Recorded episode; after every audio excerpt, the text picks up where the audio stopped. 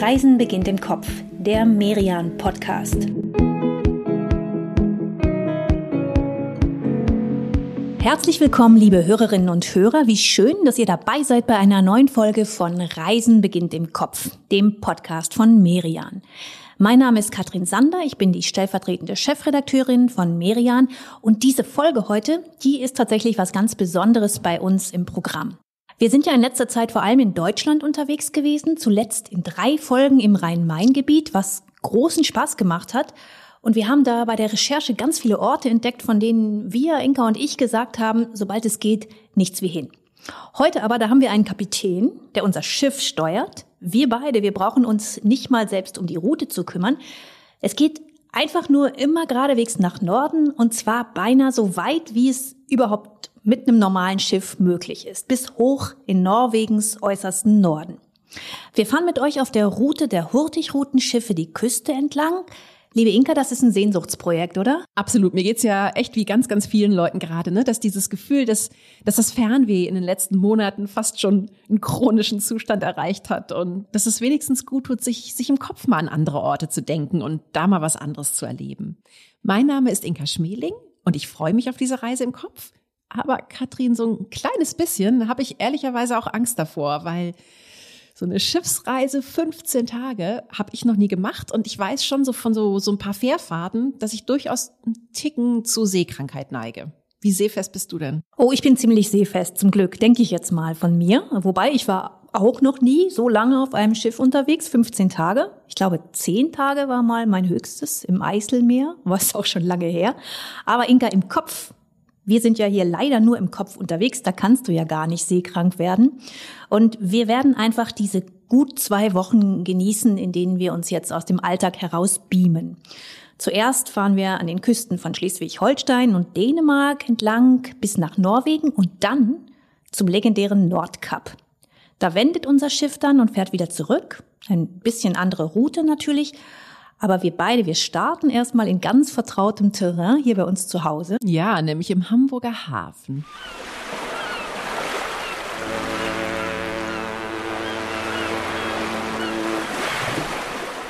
Kreuzfahrtschiffe, die sehen wir im Moment in Wahrheit hier kaum. Die warten alle noch drauf, dass wir, dass wir dieses Coronavirus mal in den Griff kriegen. Aber im Kopf, da können wir ja einfach mal so tun, als, als hätten wir das schon geschafft. Ganz Deutschland, ach was, die ganze Welt ist geimpft. Corona ist Vergangenheit. Es ist Sommer und hier am Kreuzfahrtterminal, da liegt für uns bereit die MS Otto Sverdrup von Hurtigruten. Das heißt ja eigentlich auch nichts anderes als die schnelle Route. Und so heißt eben auch die berühmte Reederei, deren Namen für diese ganz besondere Strecke steht, diese Postschiffroute, auf der seit über 120 Jahren die Post von Insel zu Insel und in die Fjorde gebracht wird. Wir erkunden jetzt mal ein bisschen unser neues Zuhause hier, das Schiff. Und während es ablegt und die Elbe entlang Richtung Nordsee fährt, gehen wir mal zuerst in die Kabine, oder? Ja, die sieht auch, auch ganz schön gemütlich aus, ne? Alles ziemlich, mit ziemlich viel Holz eingerichtet. Natürlich klar, nordische Birke und nordische Eiche. Und ähm, stellen wir doch mal unser Gepäck hier irgendwo in die Ecke.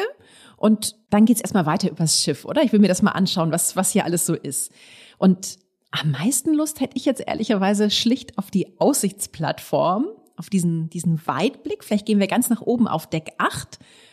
Boah, und guck mal, diese, diese Sicht, die tut irgendwie echt gut, oder? Nach diesen ganzen letzten Monaten im Homeoffice vor dem Computer. Wenn man das zusammennimmt mit diesem, mit dieser Geschwindigkeit, die wir gerade aufnehmen, dann fühlt man förmlich, wie sich Seemeile für Seemeile der Alltag entfernt und ja, wir bleiben hier, wechseln vielleicht mal das Deck oder schwimmen sogar ein paar Bahnen im Außenpool. Ja, wir könnten auch in einem von diesen drei Restaurants hier essen. Das ist vergleichsweise wenig für ein Kreuzfahrtschiff, drei Restaurants. Aber wir sind ja auch nicht auf so einem richtigen Riesen unterwegs mit zig Freizeitangeboten. Nee, nee, das ist alles hier viel überschaubarer.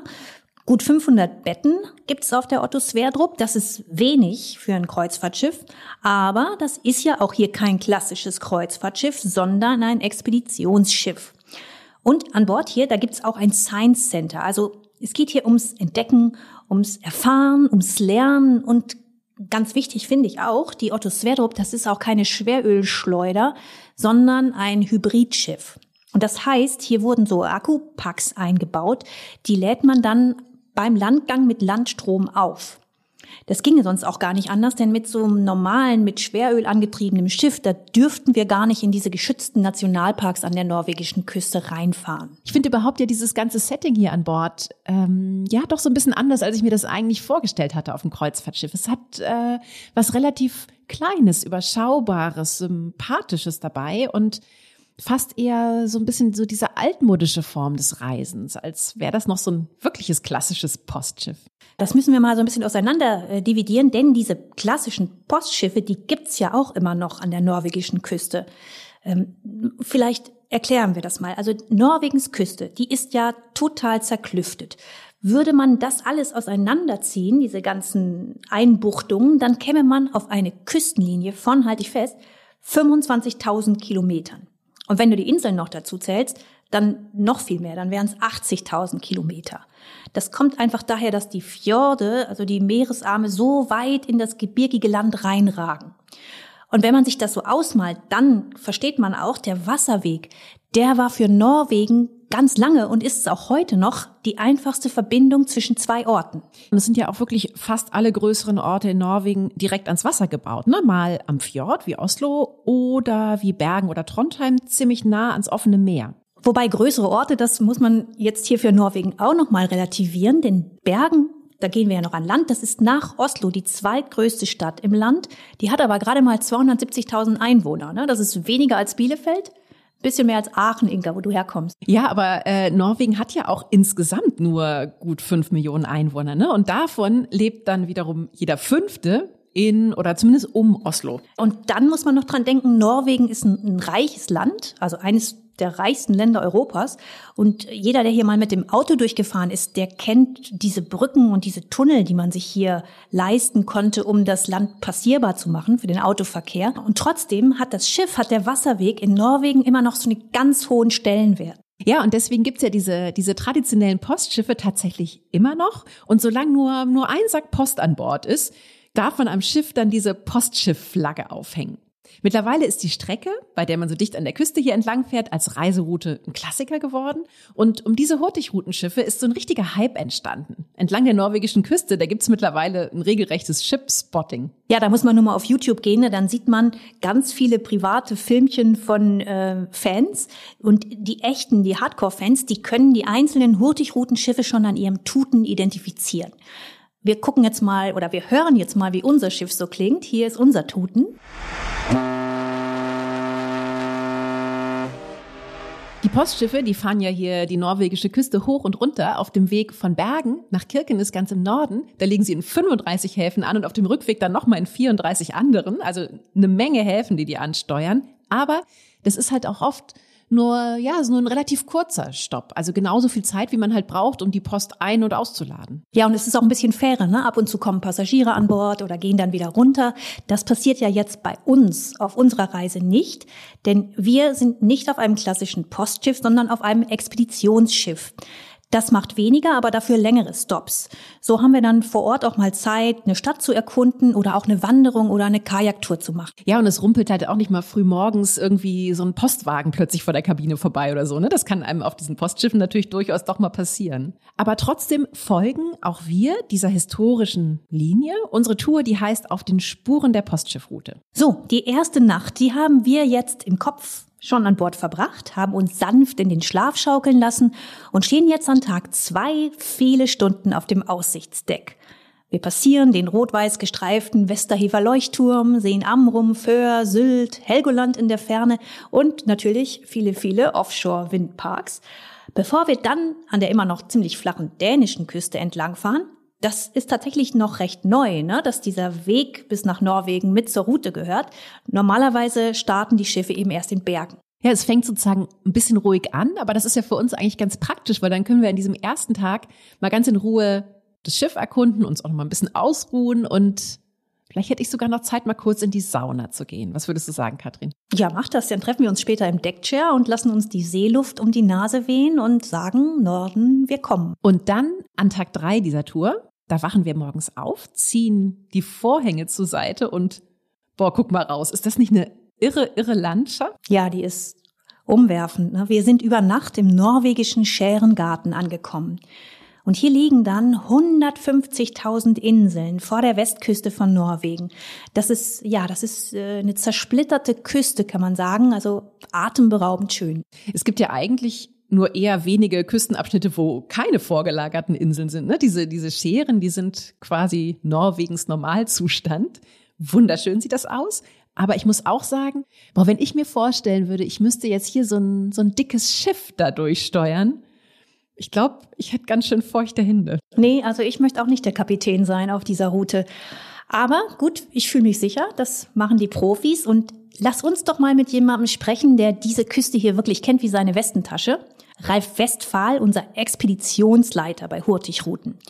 Er kommt aus Schleswig-Holstein, und der ist schon als Jugendlicher hier an der norwegischen Küste Kajak gefahren und später hat er sich als Eisbärenguide sein Studium finanziert oder war auch mal Nationalpark Ranger auf Spitzbergen. Also Ralf, der ist ein echter Naturbursche. Ja, und warte mal, Katrin, auch dieses Studium, was er gemacht hat, das müssen wir auch noch mal kurz erklären. Stimmt, das ist spannend, das hat schon so einen tollen Namen, ne? Ja, Freeluftsleave. Das ist doch echt was, äh, ja, was Einzigartiges und das hätte mir, glaube ich, echt auch ganz gut gefallen als Studienfach. Das bedeutet nämlich, das Leben draußen in der Natur.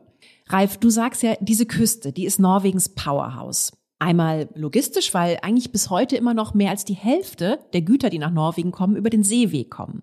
Aber sie ist es auch als, als wichtige Ressource, denn hier gibt es einen außergewöhnlich großen Fischreichtum. Warum ist das denn so? Es gibt diesen norwegischen atlantischen Strom, der ein Ausläufer des äh, des äh, Golfstroms ist der ein ozeanisches Klima, also ein sehr warmes Klima, fünf Grad wärmer als äh, in anderen Gebieten auf gleichem Breitengrad äh, Norwegen beschert. Und es gibt noch einen Strom, der sich paart mit diesem nordwärts gerichteten Strom, nämlich ein Strom aus der Ostsee, der die nährstoffreichen äh, äh, Vitalstoffe in Richtung Norwegen bringen. Und deshalb ist der Fischreichtum der Dorsch und der Hering, besonders die Makrele unter anderem, äh, der Garant für ein, eine Kulturgeschichte, die sich über Jahrhunderte von der Wikingerzeit bis jetzt zur Neuzeit an den Ressourcen der, des Meeres orientiert hat. Okay, also seit Jahrhunderten bedienen sich die Norweger hier aus diesem artenreichen Meer. Sie haben ihre Siedlungen und ihre Städte an die Küste gebaut. Aber Ralf, wir haben uns vorhin auch gefragt, ja, war das nicht irre gefährlich, damals hier so entlang zu schippern? Ah, das ist eine gute Frage. Ähm, das äh, kann man festmachen an mehreren Punkten. Es gibt einen starken Bibelbelt entlang der Küste. Also das Meer gibt und das Meer nimmt. Also der Reichtum der Fische auf der einen Seite, aber auch der Verlust von Menschenleben. Ja, man muss ja auch bedenken, ne, damals, als die Hurtigroutenschiffe mit dieser Postverteilung angefangen haben, das war ja 1893, da gab es gerade mal 28 Leuchttürme nördlich von Trondheim. Heute sind das zehnmal so viele und dazu kommen nochmal 13.000 Quermarkenfeuer. Das sind so Markierungen in ganz verschiedenen Farben, die leuchten rot, grün, gelb und also ich als Laie kann daraus überhaupt gar nichts ablesen, aber die Kapitäne, die orientieren sich daran, wie wir an Leitplanken auf der Autobahn. Na gut, dann lassen wir uns doch mal von einem Profi ganz sicher durch diese Scherenwelt hier fahren, auf Bergen zu. Hier können wir einen Landgang machen und ja, ich finde, das sollten wir auch, Katrin. Es ist ja, du hast es schon gesagt, die zweitgrößte Stadt des Landes. Entsprechend viel gäbe es hier eigentlich zu sehen, aber ja, so lange dauert so ein Schiffslandgang ja nicht. Deswegen lass uns mal auf eine Sehenswürdigkeit beschränken. Und da würde ich das Hafenviertel Brüggen vorschlagen. Das passt nämlich in dieses ganze Schiffsthema und die Geschichte Norwegens ganz besonders gut. Eine sehr gute Idee, denn Brüggen ist ja das Hafenviertel von Bergen. Und wenn man da hinkommt, dann fühlt man sich ein bisschen wie in so einem Astrid Lindgren Buch. Also jetzt nicht auf dem Mittelhof, sondern schon eher in einem größeren Ort. Aber total skandinavisch. Am Wasser, da reihen sich hier die traditionellen Holzhäuser aneinander, die meisten in diesem typischen skandinavischen Rot, aber einige auch in Gelb oder Weiß. Und dahinter, da liegt dann so ein uraltes Gewirr an, an Kopfsteinpflastergassen. Das hat wirklich einen ganz besonderen Charme hier. Manche von diesen Häusern, ne, wenn man mal genau hinguckt, dann sehen die doch auch ganz schön windschief aus, finde ich mittlerweile. Aber die haben ja auch einiges erlebt. Manche von denen sind über 300 Jahre alt. Die wurden dann so nach dem letzten großen Brand hier im Hafenviertel gebaut. Und wenn wir jetzt hier so, so rumbummeln, mittlerweile gibt's einige nette kleine Cafés, aber auch viele Läden, in denen es Kunsthandwerk zu kaufen gibt. Das Ganze ist ja auch UNESCO-Weltkulturerbe. Ne? Also das ist jetzt nicht einfach nur irgendeine kleine hübsche Siedlung, sondern das hat schon einen historischen Rang. Die Hanse, die hatte hier im Mittelalter ihre eigene Handelsniederlassung errichtet. Ganz in der Nähe, da haben deutsche Hanse-Kaufleute sogar eine Kirche bauen lassen, die Marienkirche. Für diese Kirche hat dann Lübeck später auch noch einen Altar gestiftet. Lübeck hat sich ja eh immer so als Mutter der Hansestädte verstanden.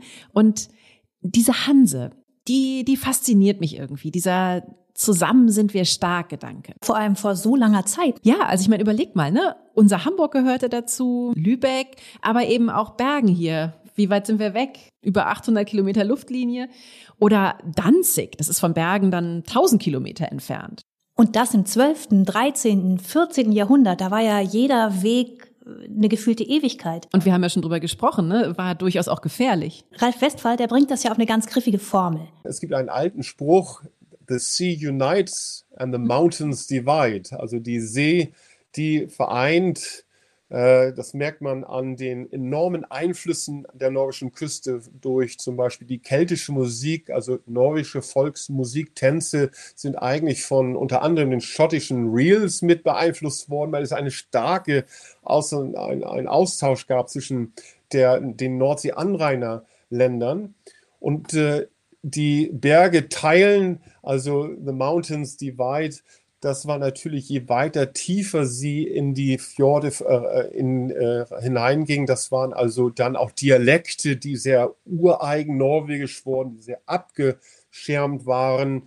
Diese Berge, von denen Ralf da redet, das sind die Skanten, die sehen wir vom Schiff, während wir jetzt von Bergen wieder abfahren, immer weiter Richtung Norden. Der höchste der Skanten ist ja so fast 2500 Meter hoch und die ziehen sich wirklich von der Südgrenze bis hoch zum Nordkap. Also einmal quasi komplett durch Norwegen durch. Die werden uns also noch eine ganze Weile begleiten. Auch einer unserer nächsten Stops, ne, der bringt uns dieser Bergwelt noch mal ganz nah. Denn jetzt, am vierten Tag unserer Reise, da biegen wir von der Küste ein in den Jörgrundfjord. Und das ist echt ein erhabener Anblick. Ja, das ist doch so einer dieser Momente, in denen man irgendwie mal wieder merkt, ja, wie, wie klein wir Menschen in der Natur sind, oder? Ganz genau. Links und rechts von uns, da liegen die Synmorsalpen, die sind um die 1700 Meter hoch und wir fahren hier auf dem Schiff durch die Berge. Ja, über uns kreisen die Seeadler. Wir hören Austernfischer. Schau mal, wenn man ganz genau jetzt hier an diese Felswände guckt, ne? Siehst du da oben, da ist, da ist sogar ein Bauernhof in diese steile Felswand gebaut. Oft stecken die unter irgendeinem kleinen Felsvorsprung, damit sie geschützt sind vor Schnee- und Steinlawinen. Und weißt du, welchen Komponisten diese Höfe inspiriert haben? Da tippe ich mal auf den einen, der mir bei den großen norwegischen Komponisten überhaupt einfällt, und das ist Edvard Grieg. Ja, richtig geraten, der war es auch tatsächlich. genau.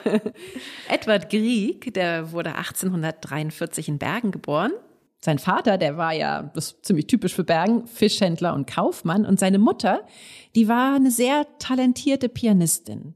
Zum Teil wurde die in Hamburg-Altona ausgebildet. Das gehörte damals ja noch zu Dänemark. Und sie gab ihren fünf Kindern auch schon früh Klavierunterricht. Und gerade der kleine Edward, der war besonders talentiert. Mit neun hat er schon eigene Stücke komponiert. Sag nicht, dass der jetzt mit neun Morgenstimmung komponiert hat. Morgenstimmung, das ist ja das Kriegstück, was jeder kennt aus der Pergin Suite. Und mein Sohn, der ist neun, der spielt Gitarre. Und als er angefangen hat, hat er monatelang Morgenstimmung gespielt. Das klingt, als hättest du einen Ohrwurm, Katrin. so nennen wir es mal. Es waren verschiedene Morgende mit verschiedenen Stimmungen.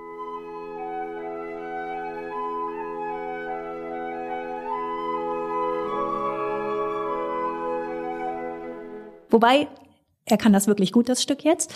Und er damals, da hat ihm seine Gitarrenlehrerin erzählt, und ich habe das damals mitbekommen und nicht vergessen, dass Grieg als Kind einen ganz langen Schulweg hatte und überhaupt keine Lust auf Schule. Er hat alles dafür getan, dass er da nicht hin musste. Unter anderem hat er sich freiwillig immer bis auf die Knochen nass regnen lassen, damit er dann gleich wieder nach Hause geschickt wurde. Krieg war ein ungewöhnlicher Junge, ne? der war musisch und verträumt und äh, jetzt nicht so ein Seebär oder so ein rauer norwegischer Typ. Ja, mit so einem Kind konnte man damals nicht gut umgehen, ne? Die Lehrer von damals. Nee, aber er hat trotzdem seinen Weg gemacht, ne? Der hat in Leipzig dann studiert, hat später in Kopenhagen gelebt und in ganz Europa Riesenerfolge gefeiert. Ja, aber später ist er dann zurück nach Norwegen oder? Ja, er hatte quasi so seine, ich sage jetzt mal musikalischen Wanderjahre und ist dann aber mit 23 tatsächlich zurückgezogen nach Norwegen und ich weiß gar nicht so ganz, wann er eigentlich auf diesen Trichter kam, aber er hat schon in Kopenhagen, also schon bevor er wieder in Norwegen war, da hat er eine Gesellschaft gegründet zur Pflege von neuer skandinavischer Musik. Und Edward Grieg hat sich immer sehr für das Traditionelle interessiert. Also er hat sich viel zum Beispiel von Volksmusik inspirieren lassen, aber hier in den Fjorden zum Beispiel auch von diesen, diesen traditionellen Seljeflöten. Das sind so, so kleine Flöten, mit denen hier die Milchmädchen ihre Ziegen, Schafe oder Kühe aus den Tälern herbeigerufen haben. Ich finde das schon toll, dass es das überhaupt gibt, so eine, eine Almtradition hier im hohen Norden. Das war mir vorher überhaupt nicht bewusst und ist ja auch was Besonderes. Ne? Ich glaube, das gibt es nirgendwo sonst auf der Welt, dass Fjorde landwirtschaftlich so erschlossen sind wie hier. Einer, der sich mit Fjorden und mit Gletschern sehr gut auskennt, das ist Olaf Ohrheim. Und er gehört hier an Bord ebenfalls zum Expeditionsteam. Ja, Olaf, der sieht echt aus wie so ein, so ein richtiger Seebär, ne? Ralf Westphal, der hat ihn uns ja auch mit den Worten vorgestellt, das ist der David Attenborough Norwegens. Olaf ist aufgewachsen in einem Fjord und dann später ein sehr bekannter Gletscherforscher geworden. Er studiert sie also seit Jahrzehnten und zwar auf der ganzen Welt. Aber er sagt immer noch von den Ausmaßen der Fjorde in seiner Heimat. Da ist er immer noch total überwältigt. When you're traveling on a ship there, you only, the, if you're, the water level is only halfway up the fjord. And if you took away the water there, the Sognefjord where I lived, there's actually twice as big as the Grand Canyon. Twice as wide and twice as deep. Wenn du auf dem Schiff unterwegs bist, dann siehst du nur die Hälfte des Fjords. Die andere Hälfte ist unter Wasser. Der Fjord, in dem ich aufgewachsen bin, ist zweimal so groß wie der Grand Canyon, zweimal so tief und zweimal so weit. Das ist beeindruckend. Und das alles ist das Werk der Gletscher. Über tausende von Jahren hat sich ihr Eis in die Landschaft gegraben. Na, kein Wunder, ne, dass man Gletscherforscher wird, wenn man in einer Landschaft aufwächst, die so von diesen Gletschern geformt wurde. Aber es ist natürlich auch nicht immer angenehm, Gletscherforscher zu sein, denn gerade an denen, sagt Olaf, sieht man, ja, sieht man ganz besonders, wie der Klimawandel die Welt verändert. The glaciers are actually the most uh, uh, prominent uh, and easiest way to see the change on the landscape. And some of our glaciers, unfortunately, have now almost disappeared. Die Gletscher zeigen sehr genau die Veränderungen in der Landschaft. Einige unserer Gletscher sind bereits verschwunden. Das ist ein globales Phänomen. Wir sind uns jetzt sicher, dass es seit den 1940ern einen Klimawandel gibt und dass er zumindest in Teilen vom Menschen verursacht ist. Und das bedeutet zum Glück auch, wir können etwas daran ändern. And that means also, fortunately, fortunately, that we can therefore do something about it, because we humans. Na, Olaf, das ist aber schön zu hören, dass du daran glaubst, dass wir noch, noch die Kurve kriegen. Also, ist ja schon ein echter, echter Optimist. Ja, tut aber irgendwie auch ganz gut, mal eine optimistische Sicht, finde ich. Und hier an Bord, da kriegt man auf jeden Fall ein Bewusstsein dafür, wie wichtig unser Verhalten ist. Also, dass wir dann auch wirklich was dagegen tun. Das liegt daran, dass man hier ja sieht, was passiert. Man hat diese Landschaft vor Augen und man spricht darüber, ne? Denn an Bord hier, da sind Experten, da sind Wissenschaftler. Also das sind jetzt keine Animateure, sondern das sind Menschen, die aus ganz verschiedenen Disziplinen erklären, was Sache ist und die auch keine Angst haben, da jetzt mit unangenehmen Fakten mal auf den Tisch zu kommen. Ja, und dabei eben trotzdem dieser Prise Optimismus irgendwie, ne? Das ja, ist schön. Das stimmt. So, Katrin, immer weiter geht's nach Norden. An Tag 5, da machen wir einen Stopp in Trondheim und an Tag 6 passieren wir dann die besonders schöne Helgelandküste. Genau, und an dieser Helgelandküste bei der Insel Wikingen, da passiert was Besonderes, da überqueren wir dann den Polarkreis. Das klingt aufregend. Ja. Aber es ist ja nicht so wie bei einer Landesgrenze, ne? Nicht ganz, keine Schlagbäume, nicht mal eine Markierung. Auf den ersten Blick merkt man gar nichts, aber das Gefühl, wir sind jetzt in der Arktis. Das ist natürlich was Besonderes. Und es gibt auch an Bord eine kleine Zeremonie, die würde ich jetzt nicht so ernst nehmen, aber der Kapitän, der kippt jedem, der bei dieser Arktistaufe mitmacht, eine Kelle kaltes Wasser über den Kopf mit Eiswürfeln. Ja, und danach gibt's für alle nochmal einen Schnaps. Dann tutet das Schiff kräftig bei der Überquerung und dann weiß es wirklich jeder. Willkommen in der Polarwelt, Inka. Die Zeremonie ist nicht so richtig mein Fall, ehrlicherweise. Kaltes Wasser und Schnaps, boah. Warte ab, auf dem Rückweg, da gibt's bei der Überquerung äh, Dorschlebertran, wenn dir das lieber ist. Na, das wird ja immer besser, toll. Aber das Licht hier. Das Licht, finde ich, ist echt was, was ganz Besonderes, oder? Wenn man sich mal so umschaut. Wir haben uns ja für diese Reise im Kopf in einen Corona-freien Sommer geträumt und ich weiß nicht, vielleicht biegen wir uns das mal so zurecht, dass wir genau am 21. Juni den Polarkreis überqueren. Ja, am Tag der Sommersonnenwende haben wir ja irgendwann alle mal in Erdkunde gelernt. Ne? Das ist der perfekte Termin. In dieser Nacht geht für uns die Sonne hier am Polarkreis nicht unter, sondern es gibt eine Mitternachtssonne und die ist ein Naturschauspiel, das man nicht vergisst. Ne? Die Farben vom Sonnenuntergang, die mischen sich dann mit denen vom Sonnenaufgang und das wird ein einziges rosa, pink, orange hier vor den Augen. Ja, im Winter, das Pendant, das wäre dann am 21. Dezember die Wintersonnenwende, wenn es wiederum gar nicht mehr hell wird, wenn es die ganze Zeit dunkel ist und dann aber diese, diese irren Polarlichter am Himmel zu sehen sind. Aber ich fände schön, jetzt in Gedanken ganz im Sommer zu bleiben. Lass uns doch in unseren Deckchairs mal so ein bisschen zurücklegen, noch ein bisschen warten, bis wir zurück in die Kabine gehen, diese Helligkeit genießen, aber auch diese Ruhe dabei und dann diese Klänge da.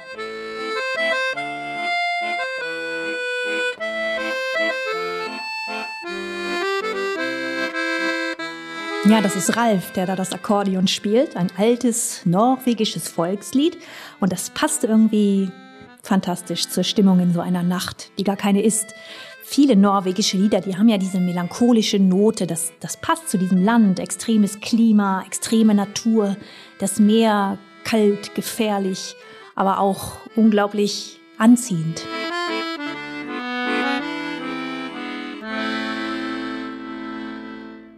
Am nächsten Tag, da passieren wir die Insel Senja. Und Katrin, vielleicht schließen wir uns hier auf dieser Insel jetzt auch mal einer von diesen, ja, diesen kleineren, exklusiveren Ausflüge an, ne, die das Expeditionsteam auch oft anbietet und die man aber extra buchen muss. Expeditionsleiter Ralf Westphal, der mag diese Trips besonders gerne. Es sind immer nur kleine Gruppen, ne, von, weiß ich nicht, höchstens 15 Leuten. Und er sagt halt da, in diesen kleinen Gruppen, da kann er den Passagieren sein Thema, dieses Freeluftsleaf, also dieses Leben in der Natur wirklich nahebringen. Da merken wir, was es mit diesem Freeluftsleaf auf sich hat. Ralf, der vermittelt das mit allen Sinnen. Wir wandern hier über Norwegens zweitgrößte Insel. Senja, die ist bekannt für ihre Pinienwälder. Es gibt steile Berge, Sandstrände und manche nennen die Insel wegen ihrer Schönheit auch Märcheninsel. Und zwischendurch, da macht uns Ralf dann auf einem selbst entfachten Feuer einen kleinen Tourkaffee. Und das hat was echt Besonderes, Inka, ne? Hier so zu stehen mit einem Becher dampfendem Kaffee in der Hand, ringsum Leere, Wildnis, Natur. Ja, und der Kaffee, der ist irgendwie auch echt besonders. Das ist ein bisschen gewöhnungsbedürftig. Beim ersten Schluck dachte ich noch, uh, ist der stark. Ralf hatte uns ja auch so ein bisschen vorgewarnt. Er sagte irgendwie, über diesen Kaffee kann man laufen. Aber jetzt, jetzt habe ich mich da so dran gewöhnt. Ja, das ist Freeluftslief. die nächste Station auf dieser Reise, die ist ein echter Höhe und ja auch ein Wendepunkt. Denn an Tag 8, da kommen wir nun ans Nordkap.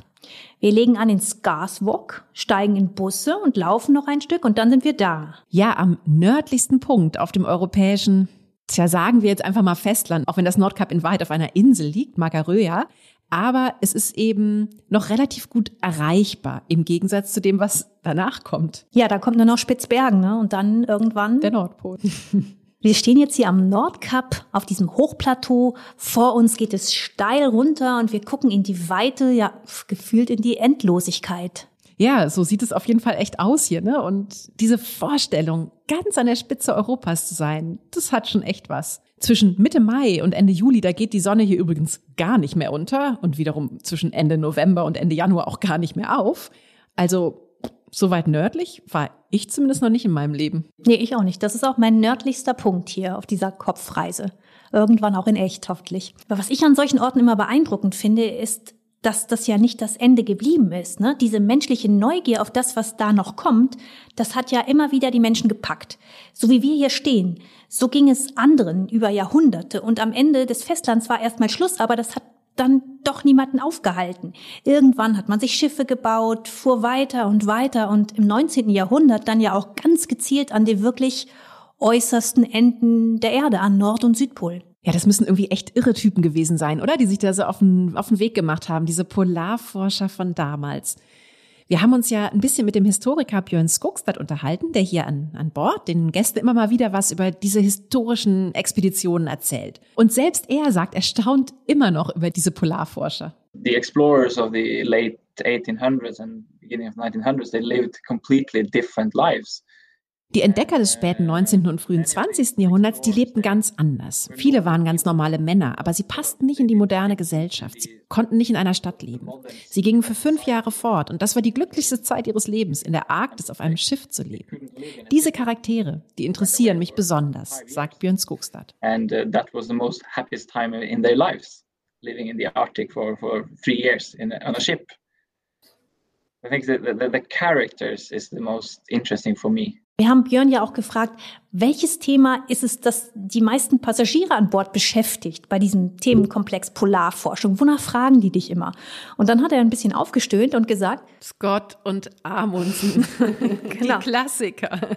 die beiden Polarforscher, die lieferten sich ja 1911 ein legendäres Duell darum, wer als erster den Südpol erreichen würde. Ja, und die ganze Welt, ne, die fieberte mit. Das war, war so ein bisschen vielleicht wie so ein WM-Endspiel, aber ein richtig, ein richtig krass.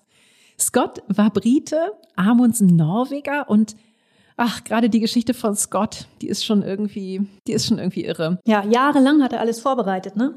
Verabschiedet sich von seiner Frau und seinem kleinen Sohn, macht sich auf den Weg, läuft durch dieses ewige Eis. Ja, und dann hat er es endlich geschafft, ne? Ist am Südpol angekommen und stellt fest, dass ihm sein Konkurrent Amundsen um einen Monat zuvor gekommen ist. Was ich wirklich fies finde, Amundsen hat ihm ja sogar einen Brief hinterlassen. Ne? Darin stand dann so ungefähr übersetzt, sehr geehrter Kapitän Scott, da Sie ja wahrscheinlich der Erste sind, der nach uns dieses Gebiet erreicht, möchte ich Sie freundlich bitten, diesen Brief an den norwegischen König weiterzuleiten. Das ist äh, schon eine extra Demütigung gewesen für den Briten. Ja, das ist eine richtige Watsche. Und es kommt ja noch viel schlimmer, Scott und seine Gefährten, die starben dann ja auch auf dem Rückweg. Die Norweger dagegen, die hatten einmal mehr bewiesen, dass die sich im Eis einfach besonders gut zurechtfinden, dass ihnen da keiner was vormachen kann. Na, Scott, der wurde immerhin so eine Art, na, vielleicht Sieger der Herzen. Aber ich meine, klar, ne? Amundsen, der wurde in Norwegen als Held gefeiert. Neben ihm gibt's aber noch andere Polarforscher, die damals jedes Kind in Norwegen kannte. Und damit kommen wir jetzt auch wieder in den Norden, vom ganz tiefen Süden. Friedjof Nansen zum Beispiel.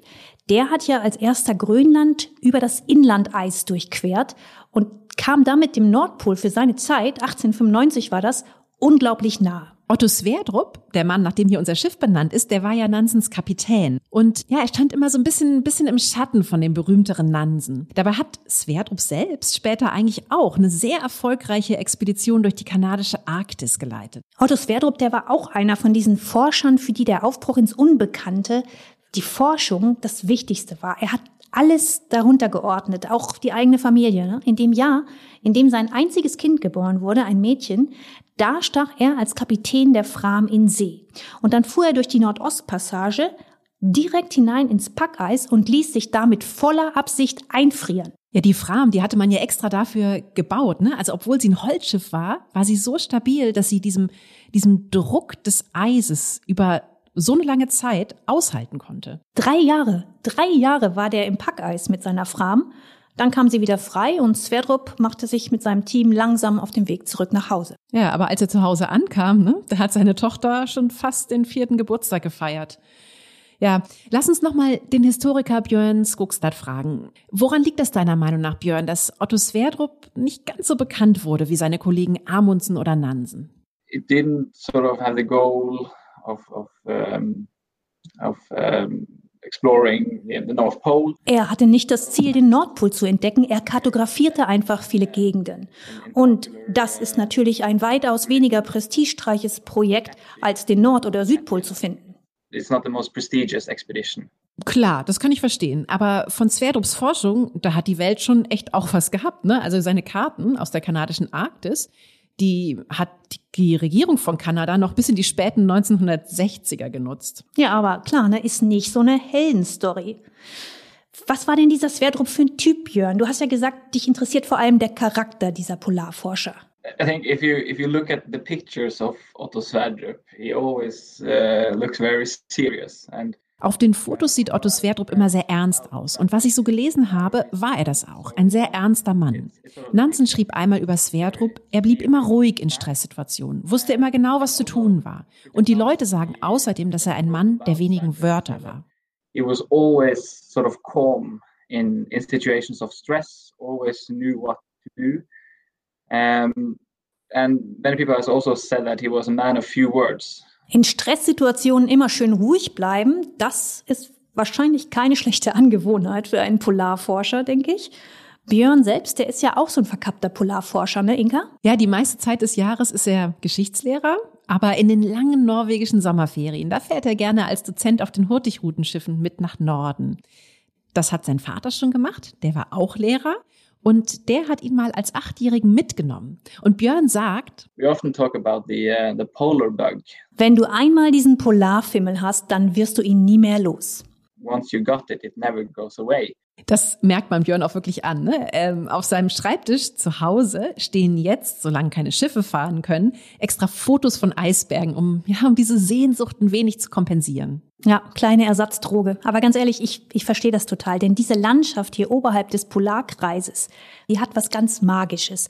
So als sei die normale Welt, die Großstadt, nur so eine Illusion, ganz weit weg und irgendwie auch gar nicht wichtig. Und dieses Gefühl, hier an Bord in so einer ganz anderen Sphäre zu sein, das kommt natürlich auch daher, dass man so viel Input bekommt von den Experten und auch von den anderen Passagieren. Dann hat man die Landschaft, um die es geht, direkt vor sich. Und ja, man hat auch die Zeit, ne? Genau. Man hat die Zeit, sich darauf einzulassen. Da ist ja nicht der übliche Trubel, der dich ablenkt, ne? Genau, wir können diese vielen Informationen, die können wir beide hier so ganz in, in Ruhe sacken lassen.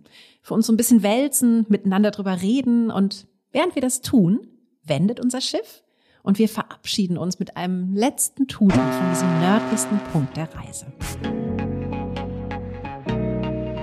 Bevor wir gleich weiter Richtung Süden fahren und auf der Heimfahrt noch ein paar spannende neue Spots an der norwegischen Küste besuchen, machen wir jetzt mal eine kleine Pause, um euch unsere Merian-Ausgabe rund um die Ostsee vorzustellen. Genau, ein anderes Meer, eine ganz andere Route, als wir in dieser Podcast-Episode beschreiben, aber auch spannend und ein echtes Sehnsuchtsziel.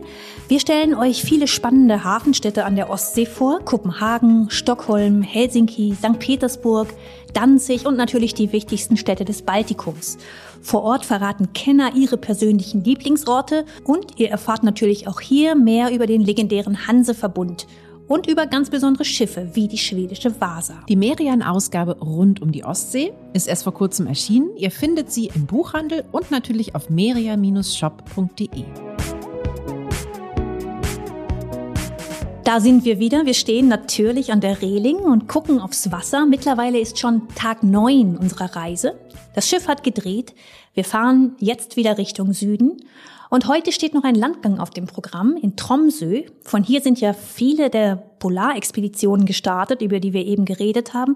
Aber Inka, was mich auch besonders fasziniert, ist das Wasser an sich, ist diese Tiefe, die Welt da unten. Da hast du recht. Und diese Welt, die ist ja vor der Küste Norwegens auch eine ganz besondere. Das haben wir ja schon gehört. Weil hier eben zwei Ströme aufeinandertreffen. Einer kommt aus dem Atlantik, ist ein Ausläufer des Golfstroms und einer kommt aus der Ostsee. Und in diesem ganz speziellen Unterwasserklima, da ist nämlich was Außergewöhnliches gewachsen, sage ich mal. Wir fahren nämlich seit Tagen über einen der größten Tangwälder der Welt. Ja, ganze 31 Braunalgenarten wachsen hier vor Norwegens Westküste. Und das klingt jetzt vielleicht erstmal so, als wäre das nur was für Biologen, aber die Zukunftsforscher von Norwegen, die haben auch ein ganz schön ein Auge auf diese Braunalgen geworfen, denn die haben echt ein unglaubliches Potenzial. Und es gibt ja schon äh, Vorbilder, die die zu nutzen gewusst haben, nämlich die Wikinger. Die hatten diese Algen schon vor weiß ich wie vielen Jahren mit auf ihren langen Seefahrten genommen. Diese Algen, die enthalten nämlich Mineralien und ganz viel Vitamin C und vor allem waren sie sehr, sehr lange haltbar. Gerade das mit dem Vitamin C, ne, das war ja durchaus wichtig. Die, die britische Royal Navy, die hat viele Jahrhunderte nach den Wikingern angeblich mehr Schiffe verloren, weil die Mannschaft an Skorbut erkrankte, als durch feindliche Angriffe. Das ist äh, so ein Superfood, diese Algen. Ne? Zur Zeit der Wikinger, da war ein Fass Algen mehr wert als zwei Fässer Getreide. Hier an, an Bord im Science Center, da legt man diese Algen gerne mal unters Mikroskop. um nochmal so ganz genau zu gucken, woraus die bestehen und was sie so besonders macht. Und vielleicht liegen sie bald sogar schon auf unseren Tellern. Es soll nämlich eine Köchin geben, die schon so ein bisschen experimentiert, was man damit machen könnte. Und vielleicht ist das gar nicht so eine schlechte Idee. Ich habe nämlich gehört, die sollen so ein bisschen nach Lakritz schmecken. Das finde ich klingt spannend, oder? Algen mit Lakritznote mag ich beides. Lass uns doch mal gucken, was heute so auf unserer Speisekarte steht hier im Restaurant. Genau, wir haben noch gar nicht viel über das Essen an Bord erzählt. Es gibt, wie gesagt, drei Restaurants auf der Otto Sverdrup. Und wenn man die Reise ganz klassisch bucht, dann ist da Vollpension dabei. Wenn man aber mal Lust auf was Besonderes hat, dann kann man auch extra zahlen und à la carte bestellen. Im Gourmet-Restaurant Lindström. Äh, ja, so hieß ja übrigens auch der Küchenchef unter Amundsen. Ja, alle Restaurants, die folgen dem gleichen Konzept. Coastal Kitchen. Ralf, erzähl uns doch mal, was, was genau, was genau ist das, diese Coastal Kitchen? Das Coastal Kitchen Konzept bedeutet, dass man sehr bewusst die Lokalressourcen äh, auf den Küstenabschnitten mit äh, einbezieht. Äh, wir kriegen äh, das Schaf aus dem Geiranger Fjord, es gibt den Käse von den Lofoteninseln und es ist eigentlich eine kulinarische Reise, die äh, die Regionalprodukte in den Vordergrund stellen und man eigentlich in die kulinarische Kulturgeschichte Norwegens genauso als Gast mit einsteigen kann, als dass man auch die subkutane Fettschicht ein wenig entwickeln kann. Ja, auf jeden Fall eine sehr leckere und angenehme Art, sich der Kulturgeschichte zu widmen. Und apropos Kulturgeschichte, wir sind jetzt an Tag 10 bei den Lofoten angekommen. Und diese Inselgruppe, also das ist ein Archipel von, von um die 80 Inseln, die war vor langer Zeit das Zentrum der norwegischen Fischerei. Ralf, wie stark hat der Fischfang die Lofoten geprägt und tut er das noch heute? Früher waren es äh, bis zu 30.000 Fischer. Eigentlich ganz Norwegen fuhr zur Lofotfischerei zu den Lofoten. Und äh, heutzutage äh, sind es nicht 30.000, heute sind es vielleicht zweieinhalb bis 5.000, je nach äh, äh, Saison. Boah, das ist allerdings echt mal eine Veränderung, ne? Früher 30.000 Fischer und ja, heute ist es, wenn überhaupt, noch ein Zehntel. Ja, und trotzdem, wenn wir uns hier so umgucken, wir sind jetzt an Land gegangen im Örtchen Reine und äußerlich sieht es hier aus wie damals zur Zeit der großen Kabeljauschwärme. Vorne am Wasser, da stehen so rote Holzhäuschen, viele davon auf Stelzen. Dahinter erheben sich dann diese kargen Granitberge. Das ist schon ein majestätischer Kontrast. Und wie bei den Bauernhöfen in den Fjorden, irgendwie auch beeindruckend, oder? Wie die Menschen sich in so einer kargen Landschaft ihren Lebensraum ja richtig gehend abgetrotzt haben. Es gibt hier in einem Dörfchen in der Nähe eine Lebertranpresse übrigens. Das ist ja so das Schreckgespenst aus alten Kinderbüchern. Boah. Lebertran. Igitt, Lebertran, ja. Aber ich sag dir bestimmt genauso gesund wie die Braunalgen. Lebertran ist das Superfood der Lofoten. Na, ich hoffe jetzt aber mal, dass es der Lebertran nicht auf den Schiffsspeiseplan schafft. Das hoffe ich auch. Wir haben jetzt so viel Natur gehabt in den letzten Tagen. Ich bin bei unserem nächsten Landgang fast ein bisschen überfordert. An Tag 12 legen wir nämlich an in Ålesund. Und das liegt schon auf halber Strecke zwischen Bergen und Trondheim, zwei Städte, die wir ja schon auf dem Hinweg besucht haben. Und das kommt mir jetzt nach den einsamen Schären und Fjorden äh, fast zu groß vor. Was, was sagst du, Inka? Äh, ja, du, äh, mir geht's ehrlicherweise ein bisschen ähnlich. Das, das fühlt sich irgendwie nach Zivilisationsschock an gerade. Dabei ist Orlesund eigentlich echt hübsch. Ja, und auch wirklich keine New York-artige Metropole. Ne? Orlesund hat auch 60.000, 70.000 Einwohner höchstens. Ja, aber es fühlt sich gerade fast doch ein bisschen an wie New York nach diesem Besuch am Nordkap. Aber komm, wir gehen trotzdem mal von Bord. Wir gucken uns das an und ja, es sieht irgendwie ganz anders aus als Bergen mit seinen Holzhäusern hier, oder? Ja, es wirkt sehr aus einem Guss, was daran liegt, dass 1904 fast das gesamte Zentrum von Orlisund abgebrannt ist und dann wurde alles in einem Rutsch wieder aufgebaut und zwar im damals beliebten Jugendstil. Ja, und natürlich nur in Stein, ne? weil Holz, das wollten die hier, glaube ich, nicht mehr haben nach diesem Feuer. Ja, und guck mal, Inga, hier gibt's sogar eine Kaiser-Wilhelm-Straße und damit ist wirklich unser Kaiser Wilhelm, der deutsche letzte Kaiser, gemeint. Und ein Denkmal hat man ihm hier auch sogar errichtet. Na gut, Wilhelm II., der hatte damals nach dem Brand halt auch vier Schiffe der kaiserlichen Marine geschickt und das hat er von seinem Privatvermögen finanziert. Naja, Privatvermögen halt, ne? Von einem Kaiser. Ja, ich glaube, er hat wahrscheinlich gedacht, es sei sein Privatvermögen. Naja, Kaiser Wilhelm II., der war tatsächlich ein echter Norwegen-Fan. 25 Sommer in Folge ist er hier, wie wir, mit dem Schiff die Küste entlang zum Nordkap gefahren hat immer unterwegs mal hier und da angelegt, auf Inseln und in Fjorden, hatte auch eine ganz schöne Entourage an Schiffen bei sich. Aber Natürlich hat er auch hier in Orlesund angelegt. Das kannte er gut. Er kannte ja sogar das neue Orlesund, ne? Denn Kaiser Wilhelm II., der kam bis zum Ausbruch des Ersten Weltkriegs nach Norwegen, also fast so lang wie er Kaiser war. Aber was schauen wir zwei uns denn hier in dieser kleinen Jugendstilperle an? Jetzt nicht das Kaiser Wilhelm-Denkmal unbedingt, oder? Nee, ich glaube, da gibt's noch ein paar andere Sachen, die man sich anschauen könnte. Wir haben ja so viel jetzt gesprochen über diese Welt unter Wasser vorhin und vielleicht gucken wir uns die hier noch mal ein bisschen genauer an und zwar im Aquarium Atlantikpark. Das finde ich eine gute Idee, denn das ist kein Aquarium mit exotischen Fischen, sondern hier sieht man die Tiere, die direkt vor der Küste leben. Also die, die uns schon die ganze Reise quasi begleiten. Dorsch und Kattfisch, Meeraal und Heilbutt. Und zwar ist es ein durchaus großes Aquarium. Das größte Becken hier, das fast vier Millionen Liter. Ja, und das ist doch nichts gegen diese, diese endlose Weite, ne, durch die wir jetzt noch zwei weitere Tage fahren, bevor wir dann an Tag 15 vormittags wieder in Hamburg anlegen.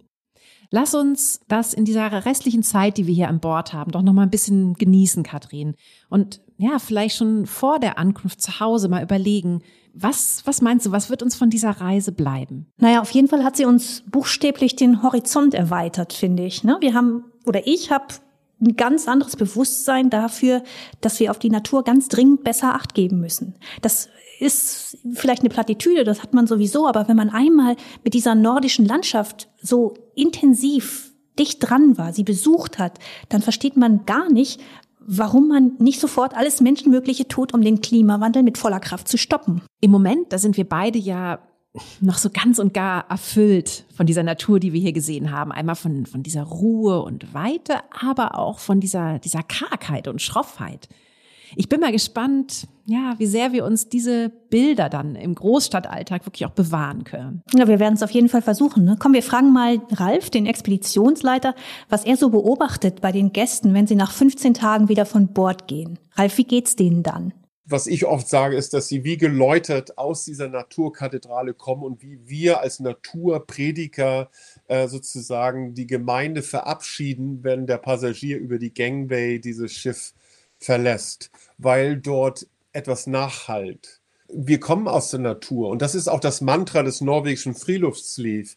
Ne? Also die sagt, ähm, Kulturen, äh, also die Kultur kommt aus der Natur. Also aus der Natur hat sich alles entwickelt. Na, kein Wunder, dass unser Polarhistoriker Björn Skogstad gesagt hat, Ralf, der ist hier der Schiffsphilosoph. Naja, und auch der Botschafter fürs Freeluftslief, ne? Vielleicht ist es das auch, was uns bleibt. Die Lust am Draußensein Mehr Momente in der Natur. Ja, und auch das, das Denken an die Natur. So wieder so ein bisschen mehr in unser Leben zu kriegen. Also mir wird das auf jeden Fall echt gut tun. Alles klar, dann verabschieden wir beide uns mit einem letzten Tuten vom Deck der MS Otto Sverdrup. Das war eine sehr besondere Reise, von der uns hoffentlich noch viel bleibt für den Alltag, der uns zu Hause erwartet. Und Inka, wir beide, wir haben jetzt ein festes Date für mindestens einen Naturspaziergang pro Woche, ne? Ja, auf jeden Fall, da bin ich dabei. Und wir bleiben auch hier bei Reisen beginnt im Kopf, ganz nah am Thema Natur. Nach dieser Reise durchs Nordmeer, da möchten wir mit euch in die Berge starten. Und zwar in die Berge des Südens, nach Italien. Ja, das klingt in diesen Tagen wie ein Versprechen. Ne? Wir bringen euch hin und das gleich dreimal. Denn in 14 Tagen, da erscheint hier an dieser Stelle der erste Teil unserer Südtirol-Staffel bei Reisen beginnt im Kopf. Und ganz ehrlich, allein wenn ich jetzt davon spreche, dann tauchen die Bilder im Kopf auf. Ne? Die schneebedeckten Gipfel der Dolomiten, spazieren gehen durch die Lauben von Meran. Danke für diese schönen Bilder. Das mildert doch schon mal so ein bisschen die, die Wehmut nach so einer Schiffsreise wieder, oh, wieder zurück in den Alltag. Zu kehren. Naja, nach der Reise ist vor der Reise, funktioniert ja auch im Kopf. Wir freuen uns sehr, wenn ihr dabei seid nächstes Mal und natürlich auch, wenn ihr uns weiterempfehlt an alle, die ebenfalls das Fernweh gepackt hat. Wir sind auch bei Instagram unter Reisen beginnt im Kopf, wenn ihr zum Hören auch noch sehen wollt, wohin uns unsere Kopfreisen schicken. Und wenn ihr Fotos oder Tipps habt oder Ideen, wohin die Reisen gehen sollen, dann schickt uns gerne eine Nachricht an redaktion.merian.de oder schreibt uns einen Kommentar auf Insta. Wir antworten und bauen auch gerne eure Tipps in unser Programm ein. Bis in zwei Wochen, passt auf euch auf und alles Gute.